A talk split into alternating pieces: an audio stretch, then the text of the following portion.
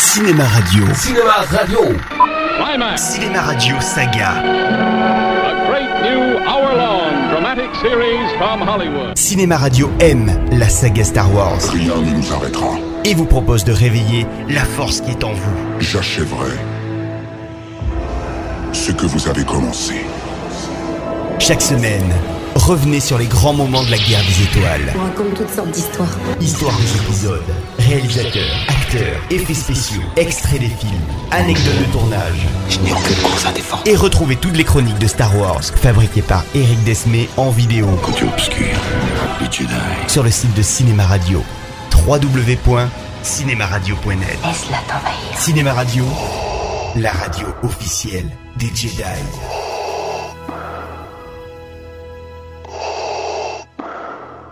Dossier Star Wars, interview exclusive.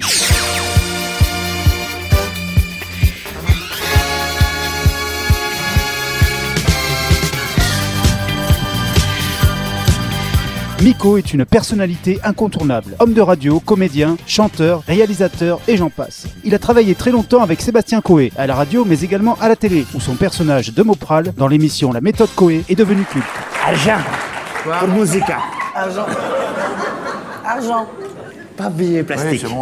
Il a également collaboré avec Cartman, alias Sébastien Patoche, dans plusieurs émissions en tant que comédien, mais également réalisateur. On lui doit notamment les clips de Quand il pète, il trouve son slip, mais aussi la cartouche. Pan, pan, pan, je lui mettrais bien une cartouche.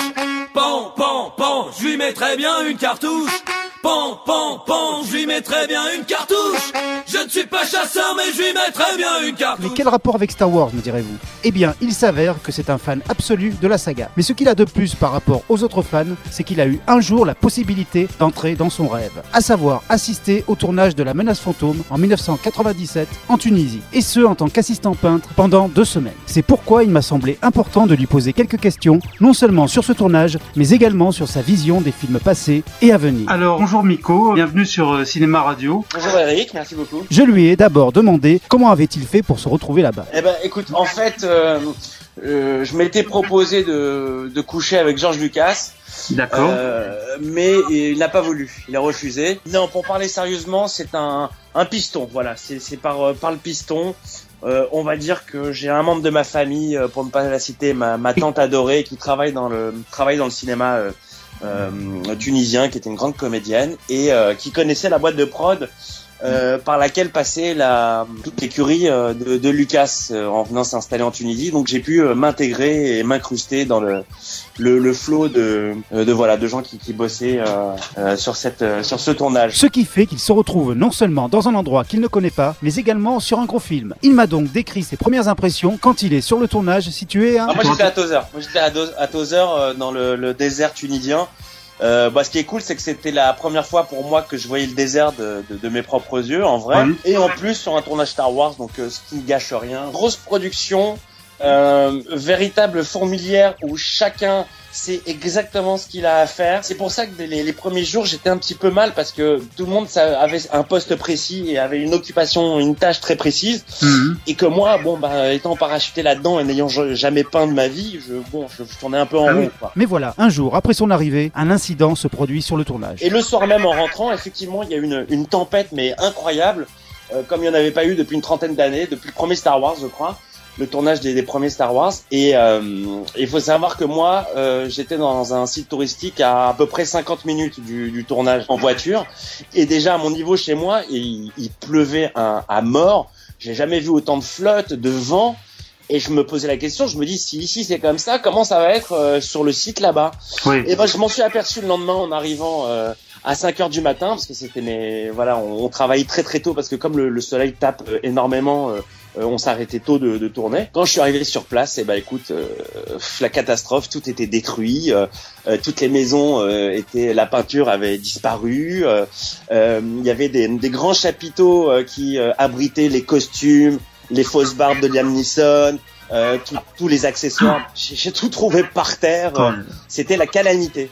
Et j'ai vraiment cru que j'avais un peu porté euh, malheur à l'équipe en, en, en ayant pu intégrer le, la team justement, je me suis dit, oh là là, merde, putain, je suis sur le sur le tournage et voilà. Si ça se trouve, le film ne sera pas. Alors, la production a-t-elle, oui ou non, décidé d'arrêter le tournage? Justement, non, ils ont su euh, rassembler euh, les forces nécessaires et, euh, et s'organiser justement. On a réussi à, à, recou- à tout reconstruire en, en deux jours. En deux jours, mais de façon acharnée et très active. Tout a été repeint, tout a été remis sur pied en deux jours et c'est quasiment comme s'il n'y avait pas eu de, de cataclysme en fait. Ce qui fait que finalement, cet incident va permettre à Miko de trouver enfin sa place sur un tournage qui, au départ, n'avait pas du tout besoin de lui. C'est marrant, moi je suis arrivé la veille et c'est vrai que le, le premier jour de travail entre guillemets parce que je savais pas encore ce que j'allais faire. Euh, eh ben je, je tournais un petit peu en rond parce que tout avait été déjà peint, tout était prêt, tout avait été construit, Mhm. euh, tout était prêt pour le tournage. Et donc je me suis dit bon ben je vais un peu me faire chier pendant trois semaines si déjà euh, tout est préparé quoi. J'ai eu pas mal de boulot, je me suis senti utile et, euh, et il a fallu tout repeindre, tout refaire. Donc toutes les maisons de, de Tatooine, voilà c'est moi qui les ai peintes. Les, euh, Mhm. les, les courses de modules c'est moi qui les ai salies. euh, Voilà. voilà. Donc pour le coup j'ai eu du boulot.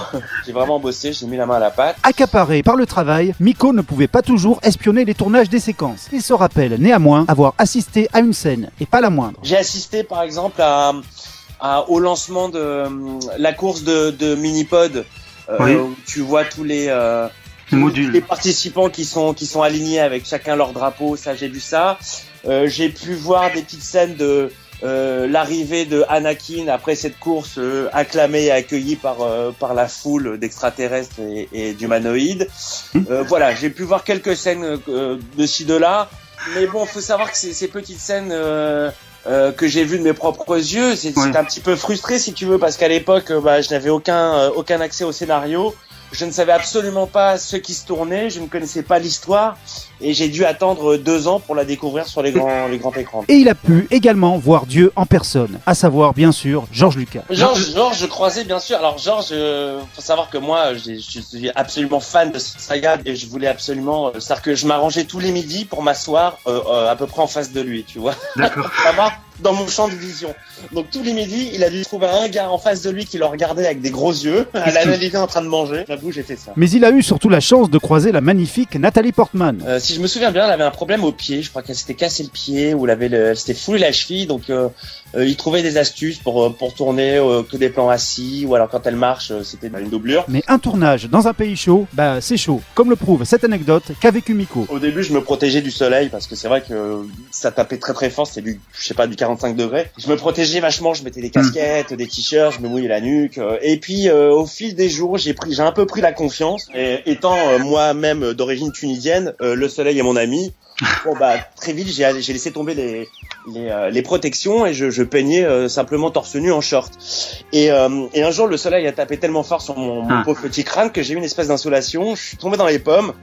Euh, je me suis mis à l'ombre pour me reposer et au bout de 40 minutes de, de on peut dire d'évanouissement vraiment je, je, je, Ah ouais. je- je suis tombé dans les pommes. À mon réveil j'ai fait un blackout et je ne me souvenais absolument pas de l'endroit où j'étais. Je, je comprenais pas je, je voyais le désert je savais pas où j'étais. Mais personne t'a t'a calculé euh, j'étais tout seul, j'étais tout seul, et là, je vois deux extraterrestres passer devant moi et parler en arabe. Pour te préciser que la, la plupart des figurants, c'était de la main d'œuvre, c'était des, des Tunisiens. Mhm. Euh, mais là, j'ai pas compris quoi. Je dis merde, qu'est-ce qui se passe quoi?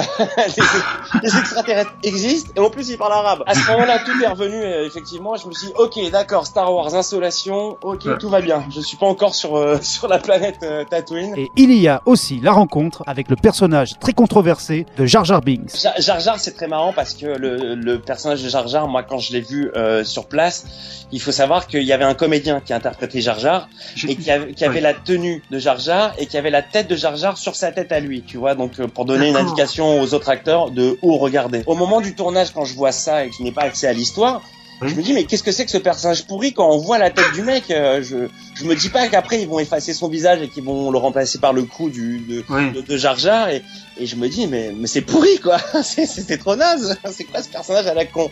Déjà j'avais eu du flair sur le perso Et justement, Miko a été très troublé par les différences entre les scènes auxquelles il a assisté pendant le tournage et le résultat final quand il a vu le film au cinéma deux ans plus tard. de ce que j'ai vécu et de ce que j'ai vu après sur grand écran euh, il y a quand même un gros gros changement hein. j'ai j'ai vu Ah oui. des choses qui n'existaient pas Donc c'est là que je me suis aperçu qu'ils ont rajouté énormément de choses euh, en numérique justement, et, euh, ça m'a fait un petit peu bizarre. Euh, par exemple, pour donner un exemple, j'ai vu euh, pendant cette course de pod, bon bah il y a des, centaines et des milliers de personnes dans les gradins en train de suivre cette course. Bon, en fait, il n'était qu'une qu'une poignée de, de, de figurants. Ils étaient à peine une soixantaine, on va dire une centaine. Et j'ai vu euh, après à l'écran qu'ils les ont démultipliés fois euh, fois euh, 45 millions, tu vois, pour faire un, vraiment une, une foule de, de dingue. Et c'était assez marrant de voir qu'en vrai, ils étaient qu'une centaine, tu vois. Et savait-il à quoi s'attendre ou a-t-il pris le film dans la gueule quand il l'a vu? Euh, tout ça dans la gueule avec les qualités et les défauts. Euh, j'ai reconnu évidemment l'endroit que j'ai peint, mais euh, effectivement ils ont ils ont tellement fait un travail en, en post-production en rajoutant des épaisseurs, en rajoutant des étages, en rajoutant des choses qui n'existaient pas que j'ai j'ai découvert en fait j'ai plus découvert euh, le film euh. vu que j'ai pas euh, je suis pas professionnel de la peinture et que c'était vraiment une aventure et une excuse plus qu'autre chose pour être euh, sur le sur le sur le décor sur le plateau euh, j'ai vraiment découvert le film comme un fan. Évidemment, j'attendais les scènes qui se Tatooine pour savoir justement si j'allais reconnaître euh, Ouais. ou euh, maison que j'avais peinte ou pas. Et euh, non, non, voilà, je, j'ai, j'ai- je me suis pris ça dans la dans la gueule. Et qu'en a-t-il pensé au final? Euh, J'avoue que bon, euh, je suis sorti du film. Quand je suis sorti du cinéma, j'étais un peu mitigé. Euh, Il a fallu que j'aille le revoir une deuxième fois pour m'apercevoir que j'aimais pas ce film en fait, D'accord. que je suis pas fan de la deuxième trilogie Mhm. et pour moi, dans la deuxième trilogie, c'est vraiment l'épisode euh, le, le- qui sert le, le moins quoi. Et de ce fait, j'ai voulu savoir ce qu'il aimait dans la première trilogie et ce qu'il n'aimait pas dans la prélogie auquel il a pourtant participé. Je trouve que les, épisodes 4, 5, 6 n'ont absolument pas vieilli en termes de- d'effets spéciaux.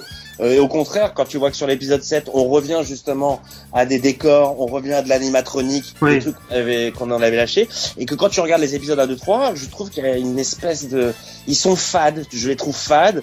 Euh, Il y a beaucoup trop de blabla, il y a plus de- d'esprit d'aventure, il y a plus cet esprit un peu humoristique euh, qu'on retrouvait dans les 4, 5, 6 avec les personnages de, de, de, de Han Solo et de R2D2 et de, de C3PO où il y avait beaucoup plus euh, d'humour, Hmm. euh, où c'était un vrai film d'aventure, où voilà quoi. Mm. Quand tu regardes les 4, 5, 4, 5, 6, ça parle de princesse, de force du mal, de, des choses que même les enfants peuvent comprendre. Là, le texte, il est tellement chiant que même un adulte, il peut pas le capter quoi. Ça parle d'embargo, ça parle de, de trucs politiques, de séparatistes, c'est c'est pas possible. Ah. C'est juste pas possible. Vu que cette interview a été réalisée deux jours avant la sortie de l'appel de la force, j'ai voulu savoir s'il attendait ce nouvel épisode avec impatience. impatience, le mot est tellement faible. Euh, depuis l'annonce du rachat de euh, Lucasfilm par euh, par Disney, bah au début j'avais un petit peu peur, et puis finalement de voir le travail qu'ils font avec Marvel, je trouve que c'est c'est c'est vraiment bien, Mhm. et j'ai je l'attends comme un dingue, et je peux te dire que je suis à peu près à une soixantaine de visionnages de la bande annonce par jour. Et que pensait-il du réalisateur de ce septième épisode, Gigi Abrams? Le gros avantage aussi, c'est que lui-même est un énorme fan de la saga. C'est pas un mec qui découvre. euh, il est, il est né avec Star Wars. Il a des Oui. souvenirs très précis. C'est notamment Star Wars qui lui a donné envie de, de faire du cinéma, comme beaucoup de gens qui font du cinéma.